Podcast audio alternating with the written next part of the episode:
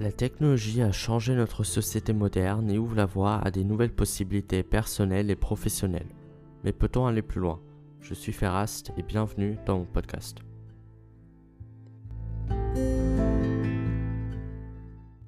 Bienvenue dans ce nouveau podcast. Aujourd'hui, on va parler de Windows 11. Alors, je ne sais pas si vous avez vu, mais récemment, Microsoft a annoncé qu'il y aurait Windows 11 qui va sortir. Et je me suis dit que c'était une bonne idée de faire un podcast dessus et de résumer un peu les fonctionnalités, les nouveautés qui arrivent et de donner mon avis sur ça.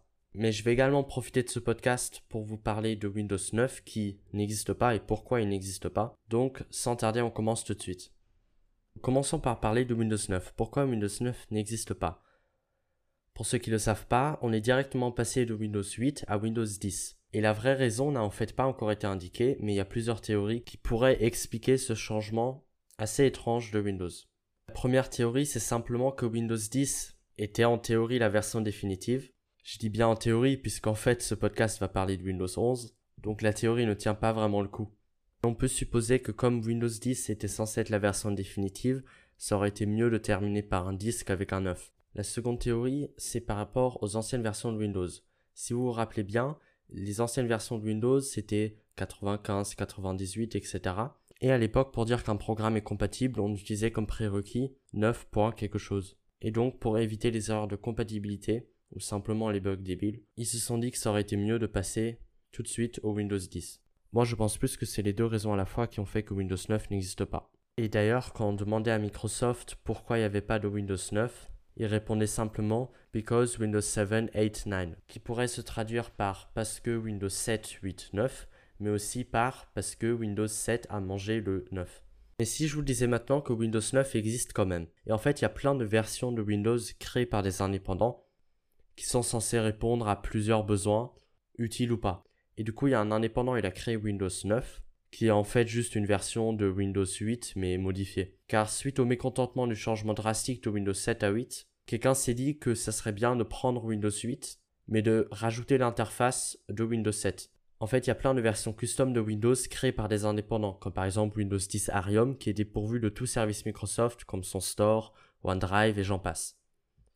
Il y a Windows 10 Ghost Spectre, plutôt axé gaming, pour jouer dans les meilleures conditions possibles. Après, ça va pas faire des miracles non plus, car ça reste un Windows et c'est pas aussi customisable qu'un Linux par exemple. Après, il y a très peu de chances que vous ayez un réel intérêt à installer ces versions custom de Windows, sachant que vous faites confiance à un inconnu sur la modification de votre OS, donc il faut vraiment être certain de ce que vous faites. Donc si vous venez à installer une version custom de Windows, je ne suis pas responsable de ça. Mais bon, assez parlé de Windows 9, parlons de Windows 11. Car je sais que c'est ça qui nous intéresse le plus. Je vais commencer par énumérer les fonctionnalités qui ont été ajoutées avec Windows 11. Donc déjà, ce qu'il faut savoir, c'est qu'il y aura un dark mode, enfin, et vous pouvez avoir différents bureaux selon ce que vous faites, par exemple le travail, le gaming, etc.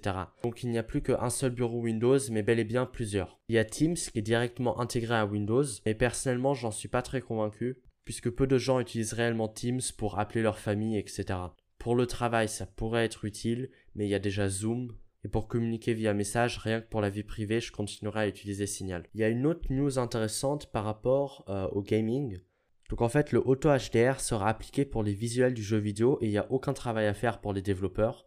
Windows va l'appliquer automatiquement. Sinon, il y a aussi un Xbox Pass amélioré. Ça, clairement, j'en ai pas grand chose à faire, mais ça peut être utile pour certains. Le Microsoft Store sera également amélioré.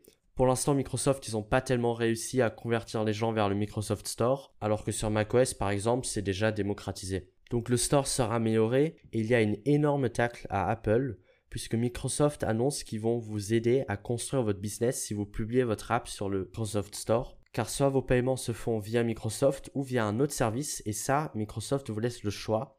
Donc ça permet de outrepasser les 30% sur les stores, et c'est évidemment un énorme coup de pression contre Apple qui se bat actuellement contre Epic Games, qui sont les créateurs de Fortnite, sur cette question des 30%. Donc ce que Microsoft a annoncé là va peut-être complètement changer la donne. Il y a d'autres améliorations plus intéressantes comme par exemple le fait qu'il y aura les apps Android disponibles dans le Microsoft Store et qu'on pourra du coup utiliser des jeux ou des apps mobiles sur son PC. C'est évidemment cool pour les community managers et également pour les gens qui veulent jouer à des jeux mobiles sur leur PC. Sinon, la barre des tâches qui se trouvait à gauche est maintenant au milieu de l'écran. Ça, personnellement, Peut-être que ça peut déranger certains, mais moi, ça ne me dérange pas tant que ça. Et il y a de grands changements surtout au niveau du design et qui a vraiment une envie de se rapprocher des tablettes ou des smartphones au niveau du design. Et que Windows 11 est bien, mais franchement, je trouve que ça aurait simplement pu être une mise à jour et ne pas l'annoncer comme le grand Windows 11, sachant que ça aurait très bien pu être une mise à jour et que Windows 10, c'est censé, en théorie, du coup, être la version définitive. Et du coup, moi, je pense que beaucoup de gens seront réticents à l'idée d'utiliser ce nouveau OS vu que Windows 10 est normalement la version définitive en théorie. Et les problèmes de compatibilité, je les vois venir avec l'un qui a Windows 11, l'autre qui a Windows 10 et l'autre qui a Windows 8. Ça risque d'être compliqué. Donc finalement le leak qui est sorti sur Windows 11 était vrai. Et pour ceux qui n'étaient pas au courant qu'il y avait Windows 11, j'en avais parlé il y a une ou deux semaines sur mon canal Telegram. Donc ceux qui étaient abonnés au canal Telegram étaient déjà en avance sur les news. Donc sur ce, vous pouvez rejoindre mon canal Telegram. Le lien est dans la description et nous on se retrouve la semaine prochaine pour un nouvel épisode. A plus.